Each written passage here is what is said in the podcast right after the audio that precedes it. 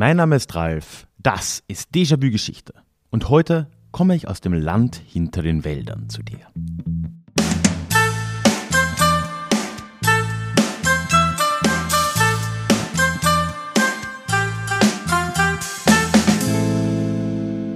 Hallo und schön, dass du heute mit dabei bist. Mein Name ist Ralf, ich bin Historiker und Déjà-vu ist für alle da, die sich mit Geschichte beschäftigen wollen, um die Welt von heute zu verstehen. Heute melde ich mich wieder mal aus dem Feld bei dir. Nämlich war ich unterwegs in Siebenbürgen, schon im Frühsommer, auf Recherchereise für mein kommendes Buch. Darüber erzähle ich dann auch noch mal ein bisschen mehr jetzt im Laufe der Folge. Aber ich möchte dich gleich mal einladen, wenn du am Laufenden bleiben willst über dieses Buch, wo es um Grenzen und Minderheiten in Europa geht, im Großen und Ganzen und auch so ein bisschen meine Rolle in all dem, das ist alles noch ein bisschen vage, dann lade ich dich ganz herzlich in den Buch-Newsletter ein, wo ich dich da am Laufenden halte, so grob monatlich mit Updates. Und ja, da bist du dann einer der Ersten, einer der Ersten, die auch von Neuigkeiten hören und dann mitbekommen, wenn das Buch dann irgendwann mal erscheinen wird. Würde mich riesig freuen. Einen Link zu diesem Newsletter findest du in den Show Notes. Und ganz zuletzt, wie immer, auch der Hinweis, bleib bitte dran bis zum Schluss dieser Folge, denn auch heute habe ich wieder ein Deja-Klugschiss für dich parat, in dem es heute um eure Einschätzungen geht, wie viel Hexenglaube denn eigentlich mit modernen Verschwörungsmythen zu tun hat. Das am Ende dieser Folge und jetzt ab nach Siebenbürgen.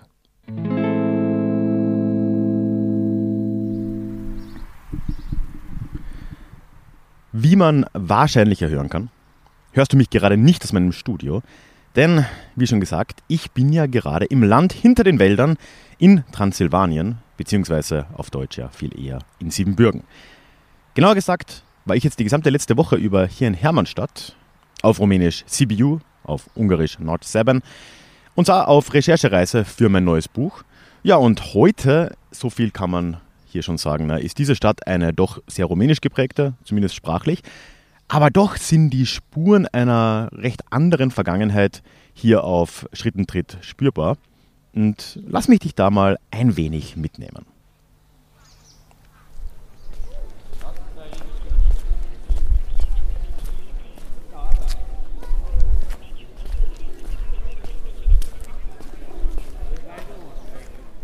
Wenn ich hier so über die Straßen und Plätze spaziere, fühle ich mich doch trotz hunderten von Kilometern Entfernung irgendwie, ich weiß nicht, zu Hause, was auch immer das genau heißen soll.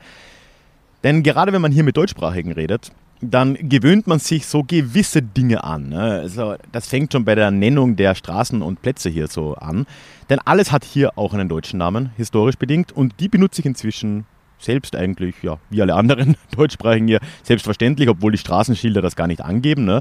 Also ich spaziere hier dann so über den großen zum kleinen Ring, durch die Helltauer Straße hinter zum Schillerplatz und wieder zurück zum Hoetplatz, als wäre da nie was gewesen. Und äh, das ist schon irgendwie bezeichnet und tut, glaube ich, auch was so oder macht was mit mir im Kopf, ne? wenn man alles auf Deutsch bezeichnet, dann äh, fühlt man sich da auch in eine andere Zeit ein wenig zurückversetzt. Und ganz besonders deutlich wird das Ganze eben am letztgenannten Huetplatz. Da steht die evangelische Stadtpfarrkirche. Ich glaube, es ist eine Stadtpfarrkirche, dass ich jetzt keinen Blödsinn sage. Und ich bin direkt daneben auch im evangelischen Pfarrhaus untergebracht, was jeden Tag in der Früh, wenn man beim Fenster rausschaut, absolut wahnsinnig ist. Hey, it's Ryan Reynolds and I'm here with Keith, co-star of my upcoming film If, only in theaters May 17th. Do you want to tell people the big news?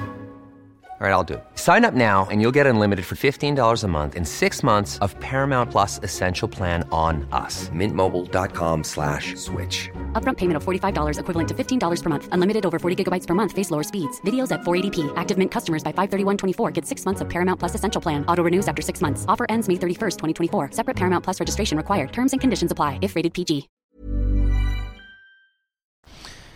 Dort merkt man das wirklich sehr deutlich. Man kann in der äh, Kirche auch auf den äh, Turm raufgehen, was sich übrigens auch sehr lohnt. Oben angekommen setzt sich das sofort. Ne? Man entdeckt gleich wieder die drei Glocken, die da oben hängen, allesamt mit den deutschen Namen ihrer Macher versehen. Ja, und ich meine, allein die Tatsache, dass es hier eine evangelische Stadtverkehr gibt, sagt ja schon einiges über diese Stadt und die gesamte Region Siebenbürgen aus. Öffnen wir heute also mal das Tor in diese doch, wie ich finde, recht eigenartige Welt. Für mein Buch, und wie gesagt, da ist der Newsletter zum Buch in den Shownotes verlinkt, da freue ich mich, wenn du dich anmeldest, dann bekommst du da auch Updates und kannst dich einbringen. Dafür sprach ich jetzt die ganze Woche über, die ich hier war, mit Siebenbürger Sachsen und Sächsenern. Sowohl Besucher als auch sogenannte Sommersachsen, die hier ja, im Sommer einige Monate oft tatsächlich hier leben, mit Dagebliebenen und mit Wiedergekehrten. Und ja, über die doch sehr komplexen Zusammenhänge, die es da zwischen Deutschland und Siebenbürgen, zwischen Auswanderung und Zugehörigkeitsgefühl bestehen. Da könnte man ganze Bände füllen ne? und ich werde das irgendwie in meinem Buch auch sicher angehen müssen. Aber heute, in dieser Folge, möchte ich mit dir doch einfach mal die Grundlagen legen. Ich möchte über die Geschichte Siebenbürgens reden und ganz nah damit verbunden eben auch über die Geschichte der Siebenbürger Sachsen und Sächsenen und wie die eigentlich hier hinkamen und diese Region die letzten 800 Jahre über geprägt haben. Denn ja, es sind 800 Jahre und wir sprechen heute somit über die älteste deutschsprachige Bevölkerungsgruppe in Osteuropa. Erstmal sind die Siebenbürger Sachsen und Sächsinnen ja, glaube ich, vielen Menschen in Deutschland schon bekannt. Gerade im Süden Deutschlands, weil da gibt es ja wirklich an jedem Ort irgendwie eine siebenbürgische Tanzgruppe oder irgend sowas, also gefühlt zumindest. Die sind wirklich überall. Aber klar, wie der Name vermuten lässt, kommen diese Leute ursprünglich jetzt nicht unbedingt aus dem Süden Deutschlands, sondern eben hier aus Siebenbürgen.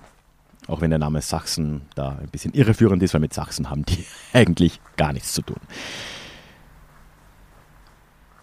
Und tatsächlich die Tatsache, dass wir hier vor über 800 Jahren von einer Ansiedlung von Deutschsprechern reden im heutigen Rumänien, das wirkt zwar auf den ersten Blick alles sehr überraschend und sehr unüblich, aber ist es in Wirklichkeit eigentlich gar nicht. Denn hier sind wir, und da rede ich ja recht häufig drüber, in einem viel größeren Prozess in Wirklichkeit drinnen, der lange als deutsche Ostsiedlung bezeichnet wurde. Heute gibt es in der Wissenschaft andere Begriffe, die ein bisschen weniger gefährlich klingen, aber dafür umso einschläfernder. Ach, hochmittelalterlicher Landesausbau oder gar Germania Slavica. Und ja, ich weiß, es wird dazu noch eine eigene Folge geben, weil ich rede wirklich ständig drüber. Aber die Kurzfassung und auch egal wie man es nennen mag, ist, dass es eben hier Migrationsbewegungen gab im Hochmittelalter aus dem deutschsprachigen Raum in Richtung Osten. Sowohl entlang der Ostsee, da haben wir ja auch in Bezug auf die Hanse schon drüber geredet und in vielen anderen Dingen, auch als wir da in der Lausitz zum Beispiel waren, aber eben auch weiter südlich. Und der Grund dafür ist, dass es einen enormen Bevölkerungszuwachs im Westen Europas gab, gepaart mit dem stetigen Aufbau oder ja, jetzt gerade intensivierenden Aufbau lokaler Herrschaften in Osteuropa. Und da waren jetzt eben überall hier Fürsten, Könige, was auch immer, die SiedlerInnen gesucht haben für die Urbarmachung und die Verteidigung ihrer neuen Randgebiete.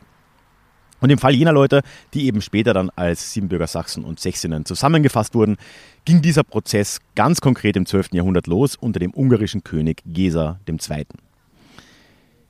Der hatte dann nämlich jetzt ein relativ neues Gebiet in Siebenbürgen unter seine Kontrolle gebracht. Das ist schon einigermaßen komplex. Ne? Die ungarischen Stämme sind ja durch Siebenbürgen schon mal durchgezogen in der sogenannten Landnahme, als sie ins pannonische Becken von Ukraine kommend ähm, eingezogen sind. Das war im 9. Jahrhundert. Aber Siebenbürgen, dieses Gebiet hier, war dann eben nicht Kerngebiet des neuen ungarischen Reiches, wurde es jetzt aber langsam, beziehungsweise wurde es Teil dieses Reichs zumindest. Und das wollte man jetzt eben absichern, sowohl militärisch als auch wirtschaftlich und wollte eben Leute dort ansiedeln. Und das ging dann auch tatsächlich in dieser Zeit der, nennen wir es einfach mal Ostsiedlung, überraschend einfach, denn hier Marktwirtschaft quasi, es fanden sich meist recht schnell sogenannte Lokatoren, die dann weiter westlich eben nach passenden Leuten gesucht haben, die bereit waren, in dieses Land zu kommen und diese Lokatoren, die ließen sich dafür dann eben im Gegenzug bezahlen. Im Beispiel der ersten SiedlerInnen Siebenbürgens kamen diese Leute dann vor allem aus dem äußersten Westen des heutigen Deutschlands, aber auch aus Luxemburg, aus Belgien, vielleicht auch aus den Niederlanden. Und ja, später ist diese Region noch deutlich breiter gewesen, also doch eine relativ breite Herkunftsschicht. Mit Sachsen hat das erstmal gar nichts zu tun. Aber sei es drum, erstmals greifbar sind diese Leute dann hier in Siebenbürgen 1147, also Mitte des 12. Jahrhunderts so. Und äh, das dürften dann erstmals so 3000 plus minus Leute gewesen sein, die sich hier niedergelassen haben. Wie man schon sich jetzt denken kann, ne, anhand der Herkunft und dieser Erzählung, viel gemeinsam hatten diese Leute erstmal nicht. Ne? Also sie haben nicht den gleichen Dialekt des Deutschen gesprochen, teilweise nicht mal dieselbe Sprache. Ne? Es ist sogar möglich, dass da zum Beispiel Wallonischsprecher mit dabei waren, also irgendeine Form von Französisch sogar gesprochen haben. Natürlich hatte diese Gruppe lange noch keinen gemeinsamen Namen und erst mit den Jahrhunderten hat sich dann irgendwann dieser Fremdbegriff eigentlich sächsisch durchgesetzt, der ursprünglich von der ungarischen Bevölkerung oder den ungarischen Adligen kam, eben als Fremdbezeichnung, aber irgendwann ist der eben dann hängen geblieben. Ne? Eine ganz zentrale Gemeinsamkeit hatten diese frühesten SiedlerInnen hier dann doch, Nämlich, sie kamen hier an und genossen von Anfang an besondere Rechte innerhalb des ungarischen Königreichs, eben als Anreiz, um überhaupt hierher zu kommen. Ne? Man muss sich vorstellen, dieses Gebiet war stark bewaldet, es wurde eigentlich da erst urbar gemacht, so richtig. Es haben hier sehr, sehr wenige Menschen davor gelebt und äh, von dem her musste man das schon irgendwie schmackhaft machen. Und das wurde von Anfang an getan und dann im 13. Jahrhundert, also ja, so 60, 70 Jahre drauf, vom ungarischen König auch schriftlich dann kodifiziert. Ein paar Beispiele für diese Sonderrechte sind, dass eben Siebenbürger Sachsen und Sächsinnen frei über die Gewässer und Wälder in diesem Gebiet verfügen durften. Sie genossen Zollfreiheit, beziehungsweise die handelnde Klasse genoss dann Zollfreiheit. Es gab eine eigene Gerichtsbarkeit und so hat sich in diesem Rahmen dann relativ schnell auch eine blühende Gemeinschaft entwickelt. Es gab zwar immer wieder Unterbrechungen und ja, Einbrüche, ne? zum Beispiel sind die Mongolen hier mal durchgezogen, was immer ein wenig problematisch war. Aber doch entstehen relativ bald sehr viele Dörfer hier, sehr viele noch heute sehr erkennbare sächsische Dörfer, die irgendwie alle einer gleichen Logik folgen. So eine Straße durch, links, rechts Höfe, die weit nach hinten rausreichen, aber immer die Front so zur Straße raus. Und äh, in der Mitte irgendwo eine Kirche, die dann später zu einer Burg wurde, dazu kommen wir noch. Und ja, äh, eben auch Städte daneben. Ne? Also Hermannstadt, wo ich hier gerade bin, ist ein schönes Beispiel. Das wurde zur quasi Hauptstadt der Siebenbürger Sachsen, zur bedeutendsten Stadt, aber natürlich auch noch andere. Ne? Kronstadt, heute Braschow, ist da ein anderes bekanntes Beispiel. Ja, nun folgt aber eine Phase in der Geschichte, die für die Siebenbürger Sachsen noch deutlich prägender werden würde als die Phase der Ansiedlung oder auch diese Angriffe durch Mongolen. Nämlich tauchen hier ab dem 15. Jahrhundert dann ganz neue Feinde auf in der Region. Und äh, du kannst dir vielleicht schon vorstellen, das waren jetzt die Osmanen. Und die würden jetzt die ganze Region Siebenbürgen und weit darüber hinaus natürlich für die nächsten 300 Jahre prägen. Und die Spuren ihrer Präsenz und der Angriffe und auch der teilweise Kontrolle der Osmanen hier, die sind in Siebenbürgen noch heute überall zu sehen.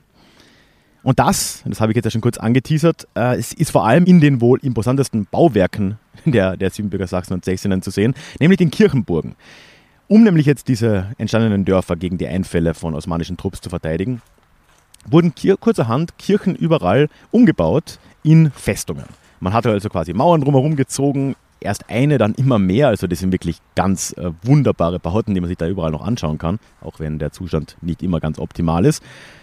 Gegen äh, größere Heere hat das zwar auch wenig gebracht, aber oft waren das ja hier eher nur so diese Läufer und Brenner, hat man sie, glaube ich, genannt, dass ich jetzt keinen Blödsinn sage, die Akinchi, also ja, so Stoßtruppen der Osmanen, die hier geplündert haben. Dagegen hat das schon was geholfen. Und es hat auf jeden Fall einen gewissen Schutz geboten über die nächsten turbulenten Jahrhunderte, in denen ja ganz Ungarn von den Osmanen aufgeteilt de facto wurde oder ein Teil ging an die Habsburger. Siebenbürgen war irgendwie so ein Vasallenstaat, ne? ein Teil Ungarns ging ganz an die Osmanen. Und da konnten die Sachsen, Sächsinnen hier durch die Kirchenburgen es doch irgendwie auch schaffen, eine gewisse Unabhängigkeit zu erhalten. Und auch die äh, Stadtbefestigung Hermannstadt zum Beispiel. Ich sitze hier übrigens gerade direkt an der alten Stadtmauer, weil es einer der ruhigeren Orte hier in der Stadt ist, die wurde nie eingenommen durch osmanische Truppen. A lot can happen in three years, like a chatbot may be your new best friend. But what won't change? Needing health insurance. United Healthcare Tri Term Medical Plans, underwritten by Golden Rule Insurance Company, offer flexible, budget friendly coverage that lasts nearly three years in some states. Learn more at uh1.com. mit der Zeit jetzt, sowohl in dieser Zeit der osmanischen Oberherrschaft oder des Vassallentums als auch danach, hat sich diese Gruppe der Sachsen und Sächsinnen hier aber auch kulturell und politisch ziemlich verändert. Ne? Also es kam einerseits zu einer ja, Homogenisierung vielleicht, die auch davor schon angefangen hat. Also es kam eher so ein Gemeinschaftsgefühl zwischen den verschiedenen Dörfern auch langsam auf. Ja, und ähm, vor allem kam auch ein religiöses Gemeinschaftsgefühl jetzt zunehmend auf. Denn Mitte des 16. Jahrhunderts kommt die Reformation nach Siebenbürgen und die ist hier wirklich eingeschlagen. Ne? Also innerhalb nur weniger Jahre in Wirklichkeit sind fast alle oder eigentlich alle sächsischen Gemeinden hier evangelisch und äh, das zeugt, denke ich, schon auch für den regen Austausch, den es damals durchaus auch gab. Ne? Also man war zwar irgendwie so am Rande dieses ehemals ungarischen Königreichs, muss man eigentlich sagen, aber es gab eben rege Kontakte zu, ähm, zum Westen, ne? durch HändlerInnen, durch Gelehrte. Es war einfach schon auch der Austausch da und das merkt man gerade bei der Reformation in Siebenbürgen sehr stark. Und es ist ja noch heute so, dass ja, Sachsen, Sächsinnen in Siebenbürgen oder aus Siebenbürgen durch die Bank protestantisch sind. Oder atheistisch natürlich, aber Katholiken kann man da eher lange suchen. Eben auch politisch hat sich das Ganze dann doch relativ deutlich verändert. Es gab jetzt so eine Konsolidierung dann, gerade gegen Ende der osmanischen Zeit dann hier. Und die Siebenbürger Sachsen wurden dann zu einer der drei bestimmenden politischen Gruppen in Siebenbürgen auch. Das war ja doch ein recht multiethnisches Gebiet. Und da hat sich dann eine sogenannte Nationsuniversität herausentwickelt, die politische Rechte inne hatten und die eben die Politik in Siebenbürgen bestimmen konnten. Und diese drei Gruppen, die das in dieser Nationsuniversität taten, waren eben Siebenbürger Sachsen Sächsinnen. Das waren Sekler, ein ja, ungarisch sprechendes, weiß nicht, ob man es Volk nennen kann, schon eine von restlichen Ungarn irgendwie getrennte Bevölkerungsgruppe in Siebenbürgen und als dritte Gruppe der ungarisch sprechende Adel. Die drei haben sich hier die Macht dann aufgeteilt und das wurde auch jetzt zunehmend kodifiziert. Aber, naja, wie so oft in multikulturellen Räumen, ist die Zeit danach jetzt nicht unbedingt dem ganzen Konzept wohlgesonnen gewesen. Ne? Jetzt, wenn dann die osmanische Niederlage vor Wien langsam kommt, 1683, dann die Osmanen sich auch immer stärker in Richtung Balkan zurückziehen, kommt hier langsam eben die Macht der Habsburger auf. Ne? Siebenbürgen, so wie ja ganz Ungarn, wird an die Habsburger jetzt dann so richtig angeschlossen. Und insbesondere dann nach dem sogenannten Ausgleich, also als 1867 die Doppelmonarchie Österreich-Ungarn geschaffen wurde, sahen sich jetzt Siebenbürger Sachsen und Sächsinnen ja auch alle anderen BewohnerInnen Ungarns, die sich irgendwie weigerten, eine vokalärmere Sprache als das Ungarisch zu sprechen, in einer ziemlich schwierigen Situation wieder. Denn wir haben jetzt schon länger diesen Drang oder diese Tendenz zur Territorialisierung und zur Zentralisierung. Und jetzt haben wir eigentlich eine Nationalisierung im ungarischen Teil der Doppelmonarchie. Die Menschen sollten gefälligst Ungarisch sprechen, sollten gefälligst Ungarn, Ungarinnen werden eigentlich. Und das war jetzt eine zunehmend schwierige Situation für eigentlich alle anderen in Siebenbürgen und anderswo. Und durchaus auch als Resultat dessen, denke ich, stimmten die Siebenbürger Sachsen dann nach Ende des Ersten Weltkriegs für einen Anschluss Siebenbürgens an Rumänien auch. Ich meine, nicht, dass sie viel dagegen hätten tun können, das war beschlossen, aber es gab eben eine Abstimmung und sie stimmten da eben auch dafür wirklich lange gut gehen jetzt äh, so rein kulturell und was die, das Bestehen der Gruppe angeht, würde das alles aber nicht. Also schon in der Zwischenkriegszeit wird die Lage ungemütlicher und gerade nach dem Zweiten Weltkrieg, in dem ja auch sehr viel Siebenbürger Sachsen freiwillig in die Wehrmacht und die SS zum Beispiel eingetreten sind, wird es jetzt dann wirklich schwierig äh, für diese Gruppe. Denn klar, ne, es gab da viele Täter, natürlich eine Kollektivschuld ist schwierig, aber die Sowjetunion dann äh, als jetzt Besatzungsmacht sah diese Kollektivschuld. Es wurden nach Kriegsende tausende Sachsen in Richtung Osten in Arbeitslager gesteckt, in der Ukraine, in Richtung Ural, eben um diese Kollektivschuld äh, hier abzuarbeiten für die Sowjetunion, ne, so als quasi Reparation kann man fast sagen. Ja, und darauf folgt dann die kommunistische Gewaltherrschaft in Rumänien, zuerst unter George Georgiou äh, dann unter Nicolae Ceausescu, bekanntermaßen, über den habe ich ja hier im Podcast auch schon mal gesprochen. Ja, und die gesamte Zeit über beginnt jetzt schon langsam auch die Auswanderung der Siebenbürger Sachsen und Sächsinnen in Richtung Bundesrepublik Deutschland. Das war nach dem Krieg, gab es da eine erste Welle. Da viele sind mit der Wehrmacht tatsächlich auch schon Richtung Deutschland abgezogen, gerade in Nordsiebenbürgen, so Klausenburg, Cluj, Napoca Gegend. Mit den 60er und 70er Jahren in der Ceausescu-Zeit kommt es dann sogar auf, dass Deutschland diesem rumänischen Staat dann irgendwann Geld dafür zahlt, dass sie Deutsche bzw. Ja, Sachsen-Sächsinnen auswandern lassen. Ja, und zu einem richtigen Exodus kommt es dann nach der Wende 1989.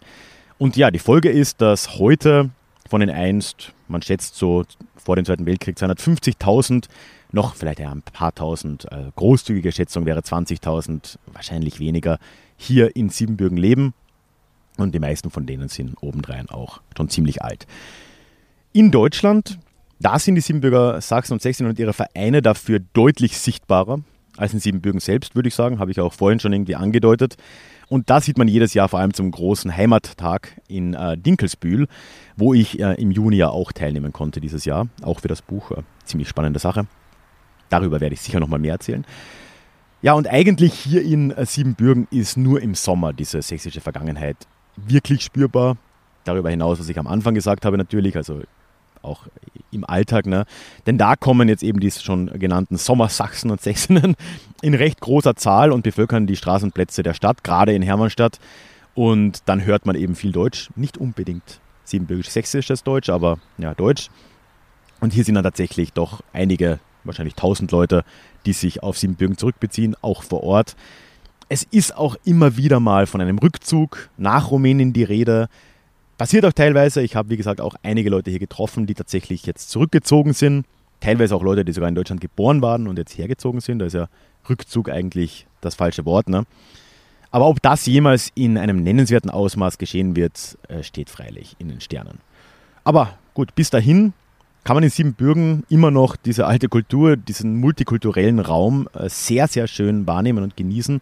Ich hatte hier eine wunderbare Woche und ich kann es dir wirklich nur ins Herz legen. Man kann auch immer noch die Kirchenburgen zum Beispiel und die sächsischen Städte bewundern und die Rumänen und Rumäninnen, die passen schon drauf auf.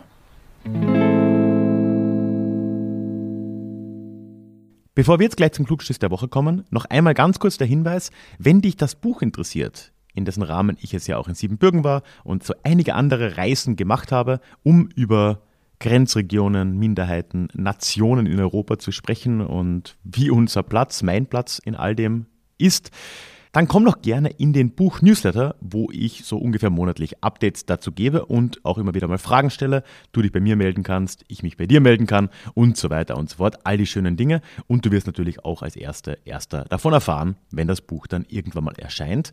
Einen Link zum Newsletter findest du in den Shownotes und ich würde mich sehr freuen, wenn du da vorbeischauen möchtest, wenn dich das Ganze interessiert.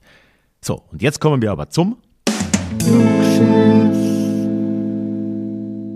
Letztes Mal ging es ja um Hexenglaube, Hexenverfolgungen, Hexenprozesse und ich habe am Schluss gefragt, ob es denn da Verbindungen gibt zwischen dem Hexenglauben der frühen Neuzeit, nicht des Mittelalters, haben wir gelernt, und äh, heutigen modernen in Anführungszeichen, Verschwörungsmythen, Verschwörungserzählungen. Und ich habe da einige schöne Antworten bekommen. Unter anderem hat Thomas mir per E-Mail geschrieben über den Newsletter. Er schreibt, Zitat, Verschwörungstheorien und Hexenwahn, in Anführungszeichen, haben gemeinsam, dass es ein Race to the Bottom ist. Je dämlicher die Anschuldigung, desto eher wird sie geglaubt. Einen Unterschied sehe ich darin, dass moderne Verschwörungstheorien per Definition von einer Minderheit geglaubt werden, während der Rest der Bevölkerung ja die Schafe sind. Bei dem, was ich über die Hexenverfolgung weiß, hat es sich aber eher so angefühlt, als dass die Mehrheit die Anschuldigungen auch geglaubt hat. Also ich sehe Gemeinsamkeiten, aber es ist auch nicht dasselbe. Ja, vielen Dank, Thomas. Da würde ich dir zustimmen. Das war sicher nochmal weiter verbreitet, wobei man ja im Nachhinein immer schwer sagen kann, wie sehr die einzelnen Leute damals in der Neuzeit wirklich an Hexen, Zauberer, Hexer, was auch immer, geglaubt haben. Gar nicht mal so einfach, aber wahrscheinlich ja, dieses Wir sind in der Minderheit, wir wissen es besser, das hat es damals sicher nicht gegeben. Ja, und dann hat sich König Otto, schöner Name, im Discord-Kanal des DJW Clubs auch nochmal gemeldet mit einer Rückmeldung und er schreibt, Zitat, mir ist als erstes eingefallen, dass sich Verschwörungserzählungen heutzutage eher wieder in Richtung Hexenverschwörung zurückentwickeln. In gewissen US-amerikanischen fundamentalchristlichen Kreisen ist Satan real und alles Unangenehme ist das Werk Satans. Die Idee des Teufelspakts nimmt also wieder Gestalt an und verbreitet sich wieder in die Welt. In den russischen Medien wird auch seltener von einem Krieg gegen faschistische Kräfte und mehr von einem Krieg gegen satanische Kräfte gesprochen. Ja, das ist interessant. Also in Bezug auf die USA, glaube ich, hast du absolut recht. In diesen fundamentalistischen Kreisen, diesen äh, Evangelical Circles und so weiter, da spielt der Satan heute eine Rolle, die es ja in einem modernen Verständnis von Christentum überhaupt nicht geben kann. Und das ähnelt dem von damals, von vor 500, 600 Jahren, sicher mehr, als es noch vor kurzem vielleicht der Fall war oder in anderen christlichen Kontexten auch einfach der Fall ist heutzutage. Der äh, russische Kontext, den finde ich extrem spannend. Ich weiß es nicht, äh, ob da mehr oder weniger jetzt über Faschismus oder Satan gesprochen wird in Bezug auf die Ukraine. Ich meine, alles davon ist einigermaßen wirr. Das ist schon auch ein interessanter Bezug und spricht letztendlich dann schon auch dafür, wie sehr sich dieses Bild von Hexen, von Hexerei, von diesen Prozessen damals, diesen Verfolgungen doch auch ins kollektive Gedächtnis irgendwie eingebrannt haben. Also die Wörter, die Bezeichnungen, das, alles, was da mitschwingt, das spielt für uns heute immer noch irgendwo eine Rolle. Ne? Nicht zuletzt im Englischen dieser Begriff Witch Hunt, der ja gerade von Trump auch immer wieder missbraucht wurde. Das sagt uns alles irgendwie was und ist irgendwie so im Unterbewusstsein und damit hängt das vielleicht zusammen. Also danke, König Otto. Danke auch dir nochmal, Thomas, für eure Meinungen und eure Rückmeldungen. Und natürlich habe ich auch diesmal wieder eine Frage mit dabei in Bezug auf die Siebenbürger Sachsen und Sächsinnen. Nämlich, ein bisschen ketzerisch. Glaubst du, glaubt ihr, dass Identität ohne eine gemeinsame, in Anführungszeichen, Heimat überhaupt funktionieren kann? Weil im Endeffekt versuchen Sachsen und Sächsinnen in Deutschland ja gerade das. Ne? Sie haben eine gemeinsame Heimat, aber die ist immer mehr imaginiert, liegt quasi in diesem alten Siebenbürgen, das es so ja gar nicht mehr gibt. Die wenigsten Sachsen und Sächsinnen wohnen in Siebenbürgen und sie wohnen eigentlich verstreut in Deutschland, sind aber organisiert und haben eben diese Treffen und versuchen da schon, so scheint es mir, diese Identität ohne gemeinsame Heimat am Leben zu halten. Geht das oder ist das zum Scheitern verurteilt? Und hast du da allgemein Gedanken dazu, was da die Hintergründe sein könnten, warum das für die Leute auch so wichtig ist? Das würde mich sehr, sehr interessieren. Also melde dich sehr gerne bei mir. Das geht wie immer in diesem Format entweder in den sozialen Medien. Ich bin auf Facebook und Instagram als Déjà-vu Geschichte unterwegs, auf Twitter als Ralf Grabuschnik. Oder du schickst mir einfach eine E-Mail das geht an die hallo at ralfgrabuschnik.com und egal wie du dich meldest, mit der Teilnahme bist du dann mit der Namensnennung deines Vornamens, wie du es jetzt auch gehört hast, einverstanden. Damit bleibt mir nur noch Danke zu sagen, dass du bis zum Schluss dieser Folge mit dabei warst. Das ist nicht selbstverständlich. Und ja, egal wo du diesen Podcast hörst, lass mir ein Abo da, folge mir auf Spotify, denn dann hören wir uns in zwei Wochen schon wieder. Hoffentlich in unserem nächsten Déjà-vu. Ich freue mich drauf. Bis dahin. Mach's gut.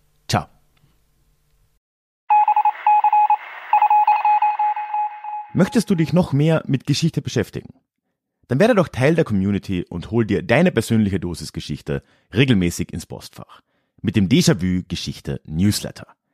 Dort erwarten dich abwechslungsreiche Geschichte-Häppchen, zweimal im Monat direkt in dein E-Mail-Postfach, Austausch mit mir, ich kann dich erreichen, du kannst mir direkt antworten und ich melde mich auch garantiert wieder zurück und als Dankeschön das exklusive Hörbuch Psoffene Geschichte, wie Alkohol die Geschichte prägte. Direkt zum Download nach deiner Anmeldung. Alle weiteren Infos zum Newsletter findest du verlinkt in den Show Notes oder auf ralfgrabuschnik.com slash newsletter. Ich würde mich sehr freuen, dich dort begrüßen zu können.